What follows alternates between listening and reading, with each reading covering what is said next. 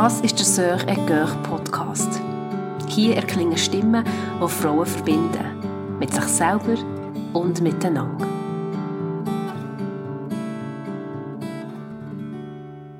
Wir sind hier in der ersten Folge von einem neuen Thema, Thema, wo wir uns um Erziehung und Beziehung zu unseren Kindern drehen, um die erste Zeit vom Mutterwerden, vom Familienwerden, wo sich so vieles muss formen und wo man so viel muss definieren und wieder neu definieren.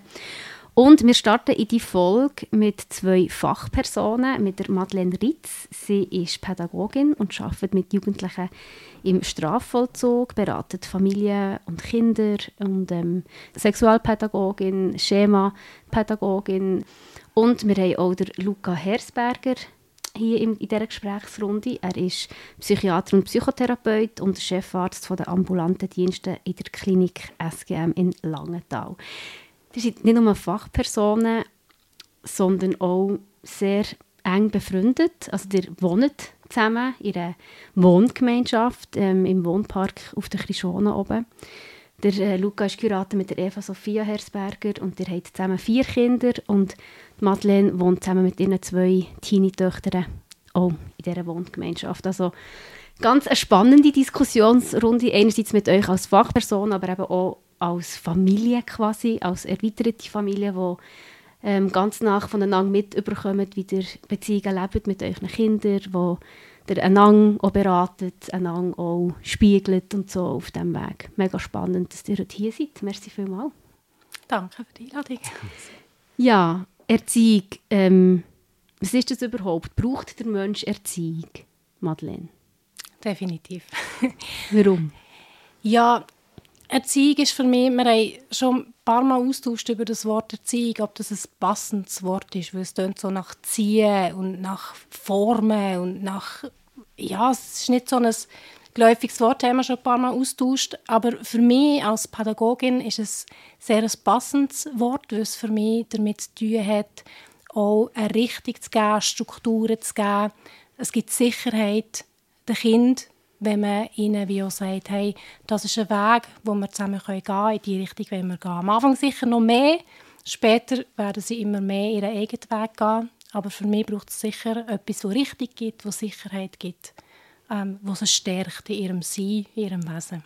Aber es ist ja das Wort «ziehen» drin, oder? Es klingt ja schon auch ein bisschen nach einer mühsamen, ein Kind wollen in eine Richtung ziehen, eben eine Anstrengung auch und viele reden ja davon, ja, von Erziehung werden wir gar nicht mehr reden, wenn wir von beziehungsorientierter, bindungsorientierter oder eben, wie du sagst, bedürfnisorientierter ist jetzt für dich eher ähm, der Ansatz, den du mit ihm gehen willst. Ist es nicht gescheiter, wenn wir von Begleitung reden, als Erziehung? Nein, für mich, mir persönlich ist in der Erziehung schon etwas drin, wo eben auch mit Grenzen geben und Weg vorgeben ähm, zu tun hat. Ähm, ich arbeite eben mit den Jugendlichen im Strafvollzug und dort begegne ich vielen jungen Männern vor allem, die keine Grenzen erlebt haben. Also die mhm. sind so ein bisschen außer Rand und Band. Und ich sehe schon in meiner Rolle als Mutter, dass ich den Kindern einerseits sicher viel Freiraum gebe und gleichzeitig erlebe ich es immer wieder, dass dort, wo ich Grenzen setze, dort, wo ich Struktur setze, ähm, dort wächst auch Bindung, Beziehung. Und für mich ist es nicht nur negativ ähm, behaftet, wenn ich von Erziehung rede, weil es am Anfang aus meiner Sicht viel braucht, Rahmen geben, Sicherheit geben. Mhm. Luca, wie ist für dich jetzt, äh, aus der Perspektive zuerst mal als Vater, jetzt gar nicht unbedingt als Fachperson, wie bist du an das Thema Erziehung hergegangen? Ist das etwas, wo, wo dir leicht fällt, wo du eine klare Vorstellung schon hast, oder ist das etwas, wo sich auch immer wieder formt und verändert? Also für mich ist es etwas sehr Dynamisches. Ich, ich, lerne sehr gern und ich glaube, das nächste Mal bin ich als Vater irgendwo von dem Ausgang, was, was ich selber kennengelernt habe und das, was ich selber schon hinterfragt habe und, und für mich wie neu ähm, gewünscht hat. Und ich habe über die Zeit jetzt, wo wir älter sind, oder wir sind seit 13 Jahren älter, ähm, verschiedene Sachen kennengelernt, mir auch beruflich noch mehr weiterentwickelt, eben auch im, im Zusammenleben mit der Medi und im Miteinander überlegen, wie können wir für unsere Kinder möglichst als hilfreiche Eltern irgendwo ähm, zur Verfügung stehen. Ähm, dort hat sich ganz viel für mich nochmal verändert und entwickelt. Vieles würde ich heute ganz anders machen, als wir es ganz am Anfang als Eltern gemacht haben. Und ich glaube aber, das Lernen dürfen, das ist ja, glaube auch ein, wichtiger Teil, auch als Eltern, aber auch für die Kinder, dass sie dürfen wachsen und lernen. Und ich glaube, das ist wie ein Teil von unserem Weg, den wir haben. Vielleicht noch eine äh, Bemerkung zum, zum Begriff Erziehung. Ich, ich finde, ich glaube, in Deutsch haben wir nicht einen viel besseren Begriff. Ich glaube, Erziehung und Beziehung ist sehr noch benannt, auch vom Wort, was noch gut ist. Ich finde auf Englisch finde ich aber der Begriff Parenting, so Elternschaft oder älteres Sein, ich finde das viel, also aus meiner Sicht viel schöner, viel natürlicher. Da, da hat nämlich mehr als Begleitung etwas von, von wir sind da für dich als Eltern und das hat einen Verantwortungsaspekt, das hat einen Beziehungsaspekt, das hat auch den Aspekt von wir geben dir Halt und, und wir, wir setzen auch gewisse Rahmen und Grenzen und, und übernehmen aber für dich als Eltern Verantwortung. Und ich finde, das ist etwas ganz Wichtiges, dass Kinder auch wachsen in dem, ja, in dem Trichter irgendwie, wo, wo am Anfang viel weniger möglich ist und am Schluss ganz viel möglich ist. Ähm, und, das Erziehen hat für mich schon auch ein bisschen die Konnotation von, ja, wir ziehen jemanden an und ich glaube, das ist wie nicht, oder nicht nur das, was wir eigentlich meinen mit dem. Mhm. Nochmal zurück zu dem, was du hast erwähnt, dass sich vieles schon verändert hat, dass du vieles anderes oder nicht mehr so machen, wie du es vielleicht am Anfang gemacht hast. Mit was hat es jetzt zu tun? Also was hat sich denn in dir verändert? Ist es ein Menschenbild oder ist es wie, hast du eine breitere Palette an Tools, die dir zur Verfügung äh, steht? Oder was, wie hast du dich als Vater verändert in dieser Zeit? Ich glaube, das eine ist, dass ich mehr verschiedene quasi Tools und Theorien und, und Haltungen kennengelernt habe über die Zeit und, und mir auch noch ein bisschen mehr, jetzt auch mit meinem Fachwissen und Schematherapiewissen, auch ein bisschen auslesen, was ist es denn, was ich wirklich authentisch vertreten kann, wo ich sage, das ist stimmig, das ist jetzt nicht nur einfach irgendetwas, was ich versuche nachzuahmen, sondern das passt zu, wie wir sind und wie wir unterwegs sind. Und ich glaube, das andere, und das ist glaube auch so ein bisschen aus der, aus der Schema-Theorie oder aus dem Wissen über wie Menschen halt funktionieren, ich, ich glaube, die beste Haltung ist halt nicht wirklich hilfreich, wenn wir, und das sind wir amigs mit unseren Kindern, halt selber persönlich extrem herausgefordert sind oder triggert sind oder selber wie am Bewältigen sind, dann schaffen wir es auch nicht mehr auf den ganzen Fundus an Wissen und Ressourcen und Tools und Strategien zuzugreifen. Und ich glaube, das sich selber auch zuzugestehen, dass egal wie gut die Theorie ist oder wie gut die Erziehungshaltung ist, die wir haben, ähm, warum es uns auch nicht gelingt, das wirklich umzusetzen. Ich glaube, dort und wie wir dann vielleicht trotzdem können auf, auf eine authentische Art zu dem stehen, wo wir sagen, hey, das ist jetzt nicht nicht so, wie ich es mir wünsche. Ich habe gerade, äh, oder ich bin irgendwie lauter gesehen, als ich mir das wünsche. In dem Moment, es tut mir leid, auch als Vater dürfen sagen, hey, ich, ich habe Fehler gemacht und kannst du mir vergeben. Ich glaube, dort auch wie eine gewisse Verletzlichkeit oder auch eine Intensität auch zu haben, äh, sich, sich wie auch, auch Fehler zuzugestehen und dass auch Kinder das können lernen von mir. Mhm. Ich glaube, das ist wie etwas, wo, wo ich heute glaube viele, oder wo ich immer noch am Lernen bin, was ja schön und gut ist, aber wo ich glaube wirklich ganz nebeneinander stand als, als noch mhm. vor 13 Jahren. Welche Haltung hat sich denn bei euch herauskristallisiert? Also eben, ihr habt schon erwähnt, oder ich habe schon erwähnt, Schematherapie, oder? Es ist, glaube ich, so ein bisschen die grundlegende Haltung, die ihr teilt und die ihr lebt. Was sind dort so die Eckpfeiler von dieser Haltung? Für mich sind dort so die Eckpfeiler, dass ähm, wir alle wunde Punkte haben, wo wir, wo wir so können, ja, triggert werden oder, oder wo, wir, wo wir Reaktionen zeigen wo man echt gar nicht will. Also wenn mir etwas weh macht, dass ich dann ein Verhalten zeige, wo, wo ich dem Kind irgendwie auslasse. Und dort ist so die Grundhaltung, die sich in mir fest verändert hat. Je mehr dass ich meine wunden Punkte kenne, desto mehr kann ich das, was weh macht, bei mir behalten und nicht dem Kind auslassen. Das ist so das Grundsätzliche, wo ich versuche zu leben bei mir selber und wo ich auch versuche, ähm, dem Kind wie zuzugestehen. Dass das Verhalten, das sie mir gegenüber zeigen, dass das nicht unbedingt immer das ist, um das es wirklich geht. Mhm. Also hinter das Verhalten zu schauen. Genau. Das ist so, wir reden so ein bisschen als Fachbegriff von vorderen Bühne. Das ist das, was man so sieht. Und die hintere Bühne ist so das, die Sachen, um die es wirklich geht. Also so das gesehen werden.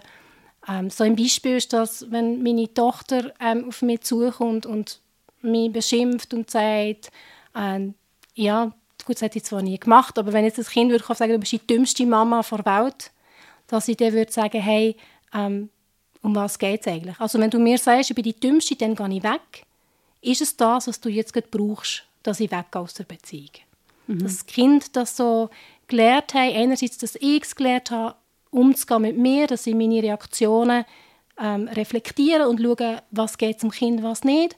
Und andererseits dem Kind auch zur Verfügung stellen, was es mit mir auslöst und ihm die Möglichkeit geben, zu formulieren, um was es wirklich geht. Mhm. Und eben, wenn wir auf, auf die hintere Bühne gehen und uns dort ein bisschen umschauen, was findet dort statt? Also was definiert unser Verhalten gegen raus?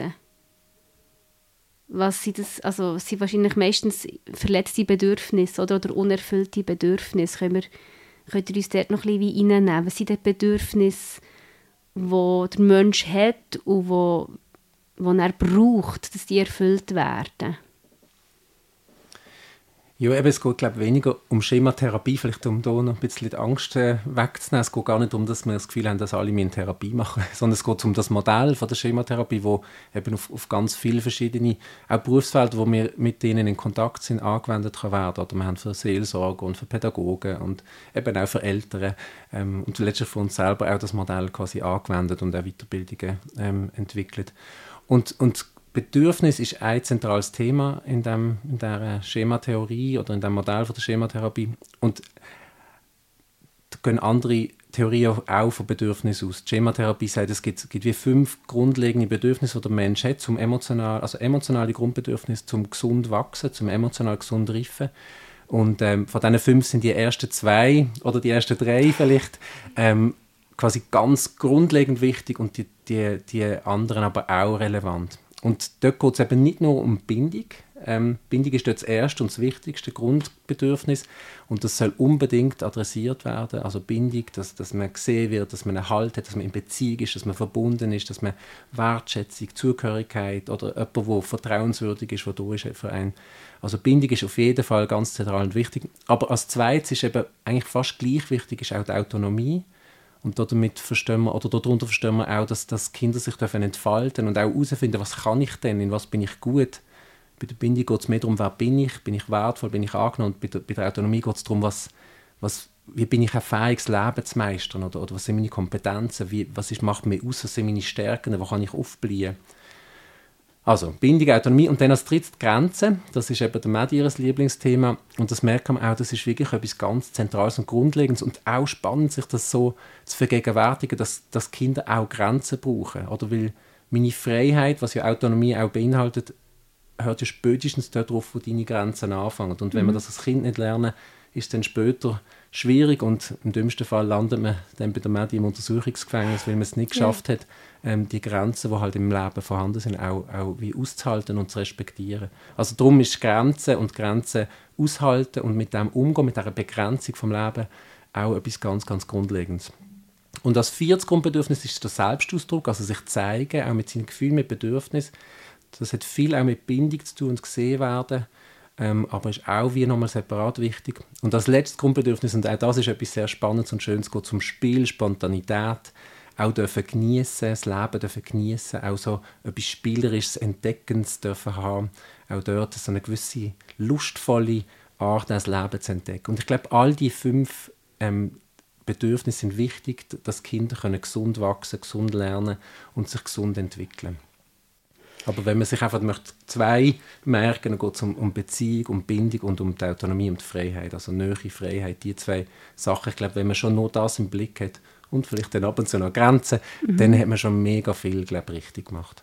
Ja, also jetzt aus, aus meiner Erfahrung aus, oder, ist wirklich, die Grenze ist für mich wirklich so äh, ein, ein mega wichtiges Thema, weil wenn wir davor reden, eben so das bindungsorientiert, oder da, da hat man ja schon, also ich, da habe ich schon mal viele so einfach prinzipielle Grenzen auf, oder? Wo einfach, das ist jetzt einfach, weil ich das so sage, auf fertig. Und ich muss als Mutter viel mehr, auch mehr hinterfragen, warum eigentlich? Warum ist mir jetzt eigentlich das wichtig?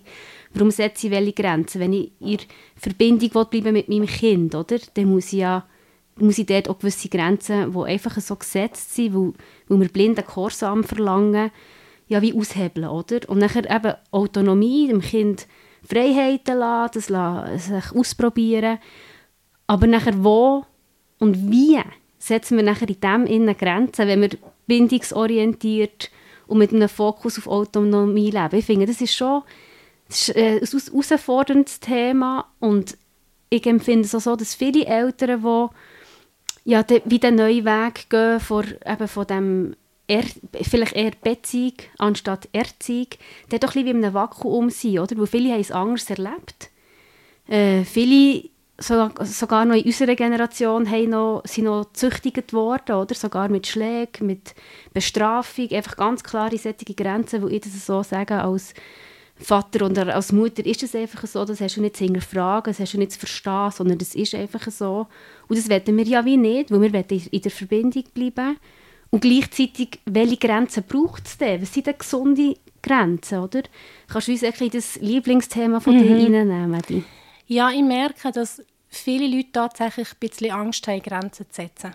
Weil Grenzen setzen, merke ich, dass so in den Köpfen, das bedeutet automatisch, dass Beziehung gefährdet wird. Also wenn man ein Kind begrenzt, dann ist das Kind so frustriert und das schadet sicher der Beziehung. Und da merke ich einfach, für mich passt es ähm, wunderbar zusammen, Grenzen setzen und Beziehung leben. Ähm, ich mache immer das Beispiel, wenn wir kleine Kinder haben, und das hat ja ganz viel mit der Hirnentwicklung, mit Neurobiologie zu tun, wenn die im Sandkasten austicken und nur noch Seich machen, mit einem Schäufeli einem anderen Kind auf den Kopf hauen, dann ist es dran, aus meiner Sicht, dass man das Kind nimmt, ähm, aus dem Sandkasten rausnimmt, weil man merkt, es kann jetzt nicht anders reagieren. Und das ist schon eine Grenze, die ich setze. Eine körperliche Grenze, wo das Kind merkt, so nicht. Ähm, ich tue auch den Eltern immer Mut machen und sagen, wie bist du, was denkst du, wie bist du mit dem Kind in Beziehung? Bist du gut in Beziehung? Dann sagen sie, ja, wir sind echt gut in Beziehung. Und dann mache ich Mut und sage, hab nicht Angst, dass du, wenn du eine Grenze setzt, die Beziehung gefährdet ist. Mhm. Weil ich erlebe es wirklich das, das ist so ein Grundsatz, den ich in der Ausbildung gelernt habe, den ich nie vergessen habe. Eine Grenze wartet Beziehung. Also Kinder lernen durch die Grenzen tatsächlich auch, dass ich verlässlich bin, ähm, dass ich unterstütze, dass ich helfe, dass ich Rahmen gebe, wo Sicherheit gibt. Und natürlich müssen wir darüber reden, wie setzen wir Grenzen? Was ist eine adäquate Grenze? Warum setze ich eine Grenze? Und wie setze ich die Grenze um? Aber ich finde, Kinder, die keine Grenzen gesetzt bekommen oder wo man Angst hat, Grenzen zu setzen, denen fehlt Sicherheit und Struktur. Das ist wie beim Autofahren. Wenn es auf der Autobahn keine Leitplanken hat, keine Linie hat, würde jeder fahren, wie er will. Und das kommt nicht gut. Mhm. Ja, Luca, was ist für dich, also jetzt in der Erziehung mit deinen vier Kindern, ähm, wie gehst du dort vor, eben, wenn du jetzt merkst, okay, da zeigt sich das Verhalten von deinen Kindern auf der vorderen Bühne, ähm, gehst du nachher die, die fünf Bedürfnisse durch? Also checkst du ab, ja, ist Bindung da oder braucht es Autonomie oder ähm, braucht es Grenzen oder wie, wie kann ich mir das vorstellen? Wie läuft die bedürfnisorientierte Erziehung in einem Konfliktfall in dir ab? Also das ist so ein bisschen Grundsatz rein von dem, was auf der Vorderbühne läuft, also wie sich das Kind verhaltet, auf eine, auf eine Art, die vielleicht auch nicht eben in dem Moment passend ist oder, oder hilfreich ist. Rein vom Verhalten kann ich eigentlich ja noch nicht aufs Bedürfnis schließen, weil hinter da kann ja irgendetwas quasi gerade ungut sein, aber ich glaube, der Grundsatz von, aha, das Kind verhaltet sich auffällig oder auf eine Art, die nicht passend ist oder nicht hilfreich ist, nicht zielführend, nicht, nicht äh, beziehungsfördernd, dass ich dann daran denke, aha, wahrscheinlich ist hinter dran gerade etwas los. Es macht irgendetwas weh, es ist irgendein Gefühl, irgendein Bedürfnis im Moment gerade, gerade vorhanden, wo, wo es sich lohnt, dort anzuschauen. Und das kommt ein bisschen darauf an, wie alt das Kind ist und in was für einem Zustand das Kind ist. Bei gewissen kann man, kann man nachfragen, hey, wie geht es da gerade, was ist gerade los? Und kann dann auf dem näher kommen, was, was, was für Gefühle, was für Bedürfnisse sind vorhanden. Und andere Kinder, wenn sie außer Rand und Band sind oder, oder auch vielleicht noch kleiner sind und einfach nicht in der, in der Lage sind, so eine Frage, die ja schon ganz viele Fähigkeiten und, und auch ähm, Wissen irgendwo voraussetzt, ähm, zu beantworten, ich glaube, dann muss man wie schauen, also was braucht es, dass es nicht eskaliert, also dass nicht andere Kinder zu Schaden kommen oder das Kind selber zu Schaden kommt. Braucht es tatsächlich so etwas wie halt das Kind aus dem Sandkasten nehmen ähm, und dass es wie ein bisschen, so ein bisschen sich kann beruhigen oder so cool down ähm, oder braucht es irgendetwas anderes. Ähm, ich finde tatsächlich, das sind die herausforderndsten Momente in der Erziehung. Und das ist auch dort, wo es am schnellsten passiert, dass ich als Vater wie auch, auch wie mit meinen eigenen Muster irgendwo triggert bin. Oder wenn, wenn Kinder sich zum Beispiel am, am Esstisch oder alle durcheinander schwätzen und schreien und singen, dann merke ich, das ist, ist für mich unangenehm. Ich, ich, ich, ich wünsche mir, dass wir miteinander ähm, so schwätzen, dass man kann irgendwie Gespräche führen mit Kindern oder Erwachsenen, aber dass man einander wie auch ein bisschen ähm, hört und wahrnimmt. Und, und wenn ich dann nicht gehört wird mit dem, dass mir das wichtig ist, kann das bei mir ja, das Muster, ich werde nicht ernst genommen, ich werde nicht gesehen, quasi triggern. Das ist das häufigste Schema oder emotionale Vernachlässigung. Das kennen wahrscheinlich die meisten bei sich mehr oder weniger auch. Und wenn ich dann aus dem aus dieser Not heraus reagiert, dass ich nicht gesehen werde und, und, und aus dem dann bewältigen, dann bin ich schon sicher auf dem falschen Dampfer, weil dann kann ich nicht mehr eine konstruktive, ähm, weitblickende Art äh, intervenieren, sondern bin nur, bin nur noch daran, ähm, mich selber quasi zu schützen. Und das ist nicht mhm. zielführend, das hilft den Kindern auch nicht wirklich. Es hilft den Kindern allenfalls, wenn ich nachher sage, hey, das ist von mir nicht, nicht wirklich äh, korrekt gewesen und es tut mir leid, dass ich, dass ich dort unpassend reagiert habe. Aber wenn es mir gelingt, zu sagen, hey, schau, ich fühle mich nicht ernst genommen, jetzt gerade so, ähm, und ich wünsche mir, dass wir am Tisch miteinander so reden, dass wir einander können hören und verstehen ähm, dann kann es den Kindern vielleicht mehr gelingen, dass, dass man auf das eingehen kann. Mhm. Also das heisst, es gibt Momente, wo es uns ja gelingt, oder? Wo, wo wir es, yes, das habe ich jetzt gut gemacht, aber es gibt auch immer wieder die Momente, wo wir eben aus irgendeiner eigenen Verletzung, aus, aus einer Prägung, aus, aus einer Ohnmacht aus, aus einer Überforderung heraus handeln, wie wir eigentlich als Eltern nicht handeln Und was denn? Also, was, wenn, wenn ich zu laut werde, wenn ich ein Verhalten an meinem Kind zeige, wo ich genau weiss, ah, das hat jetzt so etwas angerichtet, was für, für mein Kind und seine Entwicklung nicht schön ist. Was mache ich denn als Eltern? Ja, also grundsätzlich ähm, brauchen beide dann Zeit. Also es ist auch so ein bisschen neurobiologisch weiss man, dass das Hirn etwa 20 Minuten braucht, dass man wieder runtergefahren ist. Dann braucht es, oder was ich aber brauche, wenn ich so angespannt bin und meine Kinder wirklich mich so wütig machen, dann bin ich so der Typ, wo er ihnen aufzählt, was sie alles nicht gemacht haben, jetzt noch müssen und jetzt vorwärts und dann wird die Liste immer länger. So. Ähm, und dann eben, meistens eskaliert es dann und jemand geht weg oder sagt, du hast Kind wollen oder was auch immer, einfach so ein bisschen die Art. Und dann braucht es einerseits brauche ich ein bisschen Zeit, andererseits braucht es Bereitschaft von mir selber herzuschauen, hey, um was geht es bei mir jetzt gerade. Mhm. Also ich muss mir dann überlegen, was ist jetzt der Punkt gewesen? und meistens geht es darum, eben, wie der Luca schon gesagt hat, dass ich mich nicht gesehen fühle. Also es so Beispiele, ich komme heim nach dem Arbeiten, äh, die Abwaschmaschine habe ich liebevoll am Morgen noch ausgeräumt, ich komme heim und alles dreckige Geschirr steht oberhalb der Abwaschmaschine, obwohl es ja eigentlich leer wäre.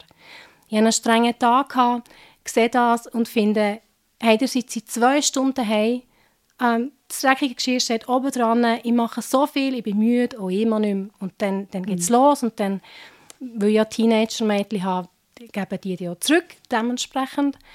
Und wenn ich mir dann Zeit nehme und mir überlege, hey, um was geht es, dann merke ich so, ja, ich, ich, fühle mich nicht gesehen, ich fühle mich irgendwo im Stich gelassen, ähm, fühle mich ausgenutzt.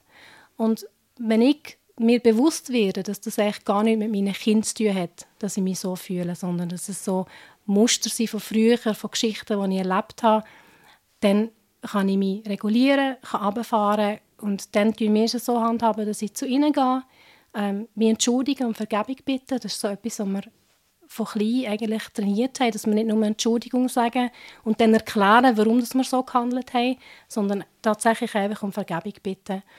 Und dann versuche ich, ähm, ihnen zu erklären, was bei mir abgegangen ist. Dass das in mir auslöst, ähm, dass ich mich nicht gesehen fühle, aber dass das in keiner Weise meine Reaktionen rechtfertigt. Und das ist eigentlich eine gute Art, ähm, Kinder lernen viel so. Also ich glaube, das, was dem Kind schadet oder wo würde schaden, ist, wenn man die Situation nicht auflöst. Wenn man mhm. einfach sagt, äh, wir haben einen Streit und es sind böse Worte gefallen und so lässt stehen. Aber ich mache die Erfahrung, all das, was man klärt, auch wenn es noch so schlecht war, birgt eigentlich die Chance, dass dort wieder Beziehung daraus entsteht. Mhm. Für uns war auch ein Vorteil, dass wir tatsächlich oft als drei Erwachsene mit unseren Kindern unterwegs sind, dass wir schon lange mit der Medi auch unterwegs sind, auch in Ferien zusammen sind und wirklich so einzelne Schlüsselmomente auch mit den Kindern gehabt. Gerade im Moment, wo wir selber überfordert sind oder überfragt oder wie gerade nicht mehr weiter gewusst haben, was machen wir jetzt mit dem Kind, dass man wie jemand Drittes, wo unsere Kinder auch gut kennt und auch gern hat und wo aber wie mehr Spielraum zur Verfügung hat in dem Moment und, und kann, kann irgendeine Empfehlung oder eine Unterstützung anbieten. Und das haben wir immer wieder so wirklich als Schlüsselmoment so als sehr, sehr hilfreich erlebt. Und ich finde auch, also auch im partnerschaftlichen Konflikt, ich glaube, die, die Pausen oder wenn man so in der Enge drin ist, wenn man triggert ist, dann nicht noch weiterzumachen und es wollen dann gerade noch lösen, sondern wirklich kurz Abstand, Pause und die 20, 30 Minuten zu haben, bis man wieder, wieder mehr Spielraum hat, das ist auf jeden Fall sinnvoll. Und wenn man das eben nicht hat, auch ein paar andere zu fragen, hey, was, was, was soll ich jetzt gerade machen? Oder auch um Hilfe fragen. Ich glaube, dass man immer wieder mal selber anstellen ist, wie, das gehört wie zum Leben dazu. Und ich glaube, es ist gut, uns das selber einzugestehen und dann auch um Hilfe zu fragen, zu sagen, hey, was, was willst du jetzt machen? Ich komm, weiss gar nicht, wie weiter. Mhm. Ja, ich denke, das ist, ist ja Scham auch ein Riesenthema, mhm. oder? Also gerade in so Momenten, wo man dem eigenen Kind ausfällig wird oder eben irgendwie macht, was man überhaupt nicht, was überhaupt nicht den eigenen Werten entspricht, da kommt ja so, kann ja so eine grosse Scham reinkommen, wo die Hürde wirklich hoch wird, um sich anderen Leuten gegenüber zu öffnen. Was kann einem dort helfen, Scham zu überwinden? Ja, ich glaube, es ist, bei mir ist es sehr fest so, wie so zu spüren und zu wissen, dass ich wie auch Prägung ähm, aus meiner Kindheit mitnehme. Und das wie auch so liebevoll anschauen. Und ich bin jemand, der sehr fest von mir selber weiß, dass ich nicht perfekt bin. Mhm. Und das erzähle ich auch gerne allen. Also ich bin absolut nicht perfekt, mache mega viele Fehler, reagiere immer wieder falsch. Und wie aber so zu wissen, okay, das ist Teil von meiner Geschichte. Und, und ich kann das anschauen, ich kann dort ähm, ja, wie auch Heilung erleben, ein bisschen weit. Aber für das ähm, brauche ich es einfach, dass ich Leute um mich herum habe, die, die das so wissen. Das ist jetzt nicht bösartig, sondern es hat mit meiner Geschichte zu tun, ähm, wo wir das können spiegeln können, wo wir mit dem irgendwo annehmen. Mhm. Und ja, ich will sagen, ja, das ist okay, man sieht das, aber die Reaktion ist dementsprechend nicht okay gewesen. Und ich glaube, das Wissen, das wir miteinander teilen, ist schon, auch wenn ich ähm, die anderen sehen, falsch reagieren. Mhm. Ich weiß ja, es geht echt um etwas anderes. Und mhm. so das Füreinander sein, das Wissen, wir geben uns das Beste und die Reaktionen, die man aussen sieht, hat eigentlich nicht viel zu tun mit dem, wie wir uns fühlen, sondern mhm. es geht um etwas anderes. Das Wissen, die Sicht auf mich, aber auch auf das Gegenüber, hilft. Mhm. Ich glaube, dass man einfach geliebt ist und angenommen ist und dementsprechend sich kann zeigen mit diesen mhm. Sachen. Und es gibt ja auch immer Leute, also wenn ich jetzt an mein eigenes Umfeld denke, es gibt Leute, denen fällt es einfacher, oder? Scham zu überwinden sich verletzlich zu machen, von Fehlern zu erzählen, irgendwie ins Leben hineinschauen, eben auch in die unperfekten Seiten. Und sich dann dort bewusst auch mit solchen Leuten zusammenzutun, oder? Bewusst auch Beziehung suchen zu Leuten, wo, wo man weiss, hey, bei dieser Weise, ähm, die redet auch, oder die erzählt mir auch ganz ehrlich von, von ihren Schattenseiten, das kann auch helfen, oder? Und nachher auch das Bewusstsein, hey, wenn ich, wenn ich erzähle von meinen Fehlern und von meinen Un Unperfektheiten, kann ja das auch Türen auftun für andere, dass sie können ihre eigene Scham abbauen und wirklich Licht ins Dunkel hineinscheinen. Ich denke, das ist wirklich auch eine Kultur, die man um sich herum arbeiten kann, oder? Ja, ich glaube, das ist etwas mega Zentrales. Oder wir haben, wir haben gerade vor kurzem über das auch geredet, weil wenn wir uns verletzlich machen und zeigen, dass wir eben nicht überall schon genau wissen, wie es geht und nicht alles richtig machen, was normal ist. Oder es ist niemand perfekt. Niemand von uns allen macht keine Fehler, sondern es ist normal, dass wir Fehler machen. Und mhm. es ist eigentlich schön, wenn wir miteinander daraus lernen. Und es ist, ich glaube, mega wichtig, auch für die Kinder, dass sie uns auch verletzlich sehen, dass wir eben nicht so dienen, als ob wir perfekt wären, oder dass wir überspielen oder dann mit Macht oder mit irgendetwas versuchen, quasi das so zu hinzubiegen, dass dann doch am Schluss Kind schuld ist und falsch ist und, und wir über unsere eigenen Reaktionen halt dann können wir so ein bisschen hinwegblicken. Mhm. Und ich glaube, über das zu reden, was wir, was wir eben nicht im Griff haben und wo wir, wo wir selber herausgefordert sind oder überfordert, ich glaube, das hat so viel Kraft und das ist, ja, es braucht Vertrauen und es, und ich glaube, das ist so hilfreich, weil Scham hat auch so viel mit, mit Geheimnis und für mich und allein. Und das, das macht so einsam irgendwo. Und ich glaube, dort authentisch, echt miteinander unterwegs sein, ich glaube, das ist ja ein von den Schlüsselpunkten überhaupt. Mhm. Dass man sich selber auch zeigen darf, auch mit dem, was halt noch nicht, oder nicht, ja, ideal ist. Ja. Mhm. Und es ist schon, ich glaube, es hat auch viel mit Vertrauen zu tun. Also, man hat ja erzählt, dass wir, dass, ähm, manchmal, dass wir gegenseitig einspringen. Wenn, wenn unsere Kinder mit uns ein Problem haben, haben sie immer noch andere Erwachsene, ähm, wo sie können Hilfe holen Und wenn ich ein Kind antreffe, ähm, jetzt von Herzbergers, wo rennt, wo sich ungerecht behandelt fühlt, ähm, dann kann ich dem Kind sagen, ja, der Papa und die Mama, sie haben nicht okay reagiert. Und das, gibt so, das gibt so eine Freiheit. Also einerseits ist wie ein Vertrauen da, zu wissen, wir sind alle im Bewältigen und, und es ist nicht okay, gewesen, so zu reagieren. Gleichzeitig kann ich dem Kind sagen, was du empfindest, ähm, das ist richtig. Es mhm. ist nicht okay gewesen. Und der so im Gespräch ähm, herauszufinden, wie gehen wir jetzt weiter. Und die zwei Parteien, die irgendwo verstritten sind, zusammenzuführen, dass man kann sagen ähm, wie ist es mir gegangen und warum habe ich so reagiert und dann die Beziehung zu klären. Mhm. Das finde ich sehr schön, dass Kind dürfen lernen in diesem Prozess, ja, die Erwachsenen reagieren nicht immer richtig. Es, es ist tatsächlich so. Aber es gibt einen Weg aus dem mhm. Ganzen raus. Und ihr wohnt gemeinschaftlich, oder? Ihr habt euch wie von Anfang an sehr bewusst für das entschieden. Ihr seht einander ins Leben rein. Die meisten Leute wohnen ja nicht gemeinschaftlich. Die können sich sehr gut so zurückziehen in die eigenen vier Wände. Äh, ich wohne gemeinschaftlich in einem Haus, also wir haben unsere eigene Wohnung und wir merken schon, oh, also bei Kindererziehung, zum Teil, wie ich, was ich dort für ein Gesicht zeige von mir, wie ich triggert werde, wie ich reagiere, das ist einfach der Ort, wo ich am liebsten vor allen würde verstecken würde. Und es kann ja dann wie auch helfen, dass man sich wie von Anfang an bewusst entschieden hat, hey, schau, genau wegen dem wohne ich so, wie ich wohne.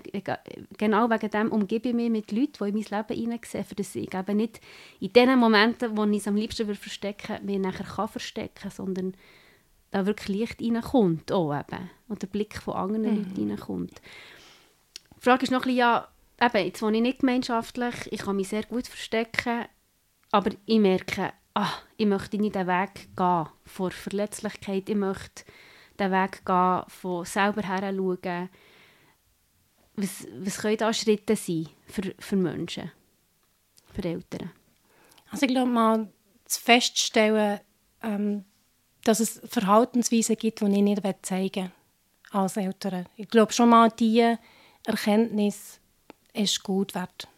Einfach so zu wissen, es passiert mir immer wieder, dass mich meine Emotionen überfluten und ich es dem Kind auslasse. Ich glaube, das ist so der erste Schritt für einen Entscheid zu treffen. Doch, ich möchte hierher schauen, was wird da eigentlich immer wieder ausgelöst? Was ist, was ist das, was ich mittrage aus meiner Kindheit? Wo habe ich mhm. die ungestillten Grundbedürfnisse? Und dann Hilfe suchen.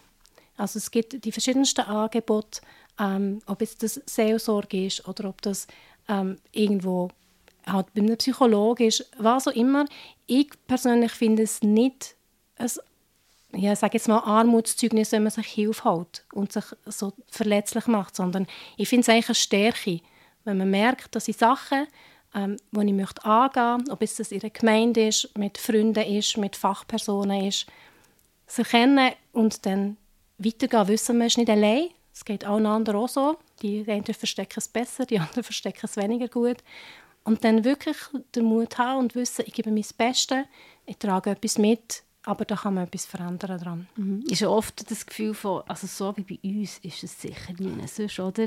Wo einem auch hindert, ga, ga Hilfe zu holen. Ja, und das kann man getrost, kann man das abstellen. Mhm. Also ich habe jetzt noch nicht die perfekte Familie getroffen. Das gibt es aus meiner Sicht einfach gar nicht. Mhm.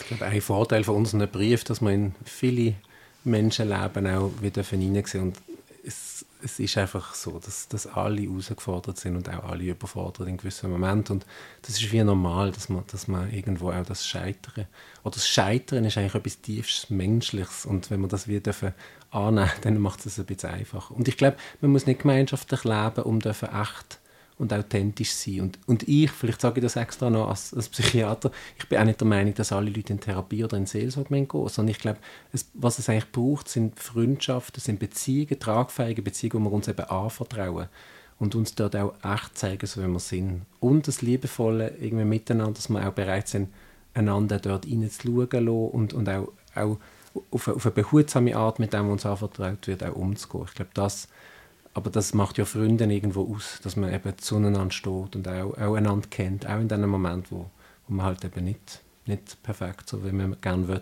nach außen wirkt. Hm. Ja, es ist so, ich habe das viel festgestellt, dass wenn Freundschaften, Familien, Kinder bekommen, ähm, dann ist es oft so, dass die Freundschaften so ein bisschen auseinanderdriften, weil es geht dann plötzlich um die Kinder und plötzlich greift jemand der Ziege an oder die Kinder an und sagt, hey, was machen die Kinder? Und, und dort wird es schwierig. Und ich glaube, wir haben eine Basis gefunden, oder das wünsche ich allen, dass man wie Freunde hat, die irgendwo das Tiefste einem kennen und wissen, wir geben uns das Beste.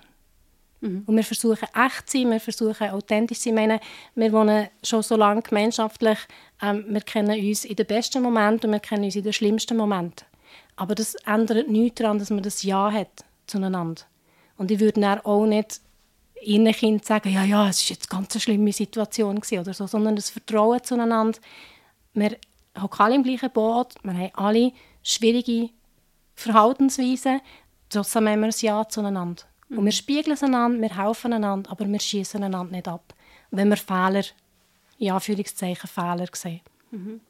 Ja, also ich meine, das Kinder bekommen, die, die erste Zeit als, als frische Mutter oder eben frische Familie, bringt ja viele Beziehungen ins Wanken, so wie du sagst. Und ich glaube gar nicht nur, weil plötzlich so ein Wesen da ist, das ganz viel Zeit und Aufmerksamkeit erfordert, sondern eben auch, weil da ganz vieles an die Oberfläche gespielt wird, oder? Von einem selber und weil nachher die ganze Erziehung Sache, wo vielleicht jemand plötzlich reinredet oder wo man sich plötzlich beobachtet fühlt von jemandem, einer Unsicherheit drinnen. Oder da wird man ja wie gespiegelt, eben genauso mit diesen tiefen Prägungen, die zum Vorschein kommen, oder mit Unsicherheiten, mit Ängsten, mit Gedanken. Also es ist ja schon ganz eine besondere Zeit, so, das frisch Mutter werden, frisch Vater werden jetzt für dich, Luca. Warum, was macht der Mensch oder was macht denn uns so verletzlich? Was macht die Zeit rund um die Geburt von einem Kind so Besonderes? Ja, ich kann nur aus eigener Erfahrung reden. Ich habe, als ich die Ausbildung gemacht habe als Sozialpädagogin, haben wir so Fallbeispiele angeschaut. Dann haben wir so von Müttern gelesen, die ihre Kinder geschüttelt haben. Und dann lesest du das und denkst so als junge, 20-jährige Frau, das geht ja gar nicht. Mhm. Und dann habe ich selber ein Kind bekommen und habe so wie gemerkt, ja, ich habe Schlafmangel, mein Hormonhaushalt ist durcheinander, ich habe ein Kind, ich habe dem alles gegeben, was ich kann und es schreit immer noch. Und der Vater vom Kind ist irgendwo am Arbeiten, ich bin einfach allein auf mich zurückgeworfen, müde und so. Und dann so zu spüren, ähm, was da alles aufkommt, hat mich demütig gemacht. Und ich glaube, es war einfach ein Zusammenspiel jetzt bei mir von all diesen verschiedenen Sachen, Hormone, Schlafmangel, Schema, wo sie aufkommen, ähm, wo ich gemerkt habe, ja, da kommt plötzlich Zeug führen, wo ich während meiner ganzen Ausbildung als Sozialpädagogin nie gespürt habe. Mhm. Wie können wir solche Freundschaften kultivieren und wie erkennen wir Menschen, wie erkennen wir gute Freunde, so, wo wir, wo wir die Werte damit kultivieren können? Man findet ja schnell mal Leute, die ähnliche Interessen haben oder wie lässig ist, zusammen Zeit zu verbringen, weil man ein gemeinsames Hobby oder ein gemeinsames Thema oder ein gemeinsames Projekt oder so hat. Ähm, oder Kinder in einem ähnlichen Alter. Oder so. Also so zusammen lässig Zeit verbringen, das ist ja wie etwas, was, finde ich, schnell mal passiert. Und wir, wir reden immer ein bisschen davon, oder Freunde ist man eigentlich dann, wenn man den ersten richtigen Konflikt miteinander überlebt hat und gelernt hat, mit dem auch umzugehen. Und, oder mit der Zeit, jetzt haben wir einfach so ein bisschen sagen, ja, wir haben noch nie so richtig gestritten, von dem her wissen wir noch nicht recht, ob wir Freunde sind. Aber ich glaube, das ist so, ja, für mich so ein bisschen ein, ein Qualitätsmerkmal geworden von Freundschaften. Können wir miteinander streiten, haben wir auch schwierige Zeiten schon miteinander gehabt und haben wir einen Weg gefunden, dass wir miteinander wieder zu gleichen. Oder ist, ist es wie dort wieder an, an dem zerbrochen?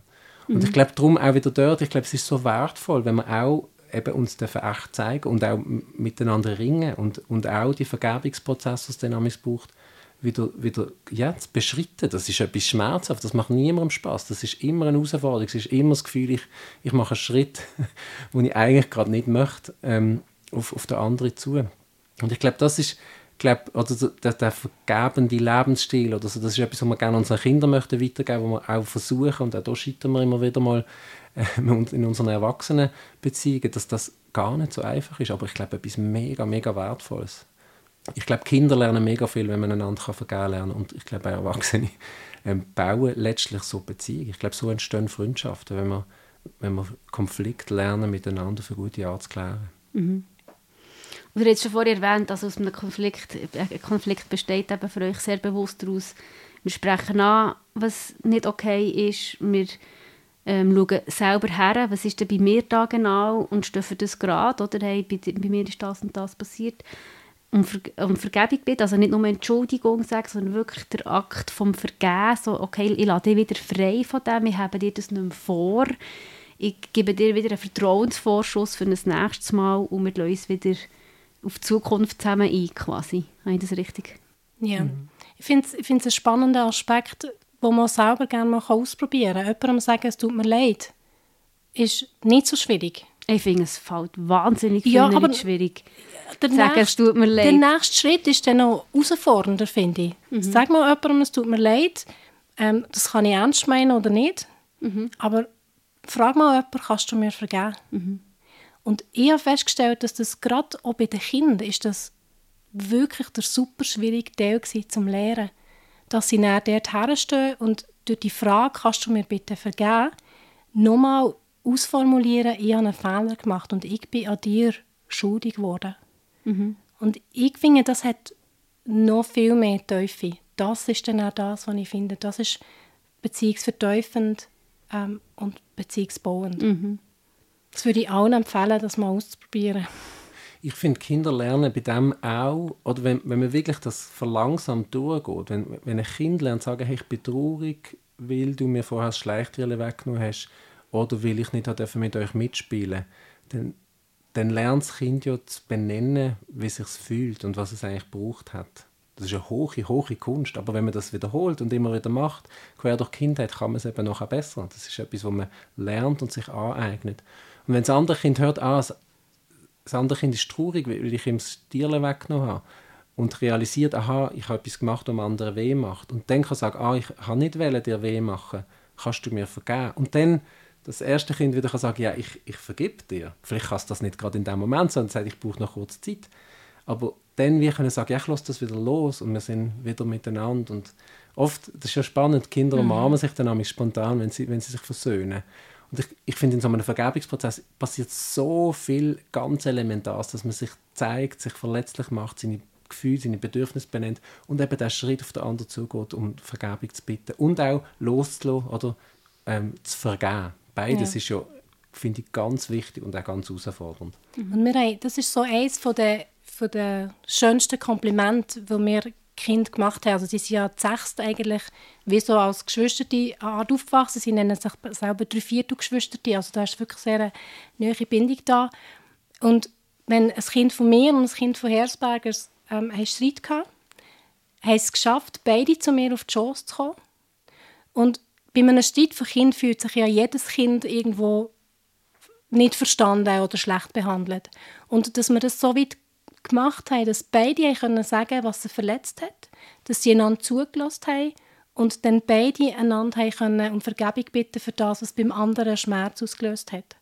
Und beide Kinder, eines von meinen und ein anderes, gleichzeitig auf meine Chance, sie haben sich sicher gefühlt, sie haben gewusst, da werde ich gerecht behandelt, da werde ich gehört, da werde ich fair behandelt. Und so haben sie super viel gelernt und bis heute also heute machen sie es eigentlich selber, sie kommen eigentlich nicht mehr auf die Chance, selten, die Grossen. Aber da haben sie viel gelernt und es werden ihnen auch von, von der Schule werden ihnen hohe Sozialkompetenzen einfach immer wieder benannt, dass sie das haben, weil sie das gelernt haben, so im Miteinander, mhm. ihren Teil eingestehen und sagen, was sie verletzt hat. Wann ist es zu spät, um so Kompetenzen zu erwerben? Es ist nie zu spät, es ist einfach später schwieriger. Ja. es ist einfach, wenn man es fast schon früh gelernt hat. Oder? Es gibt so Vergebungsforscher, ähm, wo, wo sagen, es lohnt sich eigentlich schon als Kind das Ganze zu lernen. Es lohnt sich auch, wenn Schüler das bei ihren Lehrern lernen. Also wir eine Studie gemacht, das ist wirklich ein hochspannendes Thema. Aber es ist nie zu spät, Vergebung zu lernen. Mhm. Und es lohnt sich, glaube ich, immer. Also, aber früh gelernt ist irgendwie einfacher. Mhm. Ja, das ist das tiefste das, was wir leben, vordere Bühne, hintere Bühne. Ich habe etwas gemacht, es hat Schaden angerichtet, aber mein Herz ähm, hat eigentlich etwas gebraucht in diesem Moment. Und darum habe ich, habe ich so reagiert. Mhm. Und das, eben wie du sagst, als Erwachsene kann man das immer noch lernen, aber es ist zehnmal, zwanzigmal, hundertmal schwieriger. Mhm. Ja, die schöne Geschichte, die du uns vorhin erzählt hast von dieser Chance, ähm, solche Geschichten wollen wir noch ein bisschen mehr hören. Wir hören die in der nächsten Folge. Dann wird nicht mehr der Luca Hersberg bei uns hocken, sondern Eva Sophia. Dort tauchen wir ein bisschen ein in die Mutterperspektive. Okay, wie sieht das im Alltag konkret aus, das bedürfnisorientiert und auch zusammen gemeinschaftlich wie zu erziehen und einander ins Leben hineinzusehen und dann wieder zu vergeben und wieder Wege zu suchen. Merci vielmals, Luca, dass du bist dabei warst. Alles Gute. Danke vielmals. Und, liebe Hörerinnen, bis zum nächsten Mal in der Folge mit der Eva Sophia Hersberger und der Madeleine Ritz. Wenn dir die Sœur et Cœur Podcast-Folge inspiriert und du dir weitere Folgen wünschst, dann kannst du unsere Arbeit unterstützen, indem du uns weiterempfiehlst, den Podcast abonnierst und bewertest mit 5 Sternen und mit einem Kommentar und finanziell. Alle Infos dazu findest du auf unserer Webseite sœuretcoeur.com. Danke, dass du Stimmen erklingen die Frauen verbinden.